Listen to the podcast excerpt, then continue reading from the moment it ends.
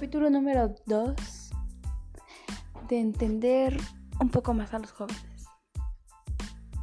No sé si soy la única, pero a veces siento que nadie me entiende. Así sea alguien de mi misma edad, siento que compartimos diferentes ideas. Nunca puede ser lo mismo, o lo que yo quisiera que fuera. Me cuesta mucho hablar, y aunque no parezca y pueda ser una persona que siempre se ríe, quiere ser alegre, a veces no se puede. Porque a veces no nos creen lo que tenemos dentro. Creen que nuestros problemas son pocos para los de los demás. Que problemas fuertes los de otras personas. Que estén pasando por crisis súper fuertes. ¿Y mi problema qué? Mi problema, ¿dónde queda? Siempre estoy esperando una respuesta una ayuda. Aunque no parezca, ese pequeño problema que tú ves para mí es lo peor. Para mí es el problema más fuerte de mi vida, que quiero solucionar ya y no encuentro quien me pueda ayudar. No sé si soy la única que pasa por eso. Y quisiera no serlo. Y si hay alguien más como yo, no es cerca. Porque si es cerca, nadie me entiende. No hay alguien como yo. No va a haber alguien como yo y tampoco alguien que me entienda.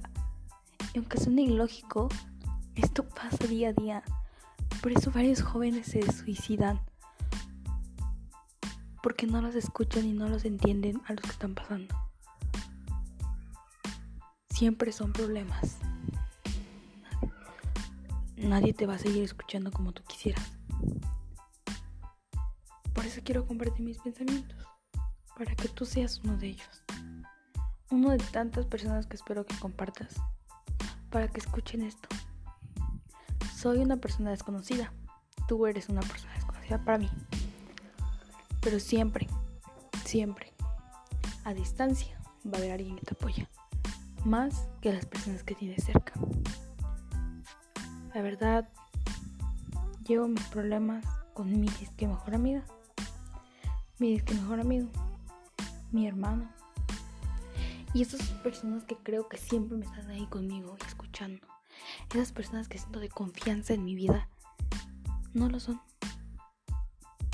No puedo confiar en ellas. Porque si les cuento, no le toman importancia. No me ponen atención. O cambian el tema por algo de ellos. Y espero yo no ser una persona de esas. Porque yo te voy a escuchar. Porque quiero que me escuches. Es un intercambio de palabras, pero con apoyo mutuo.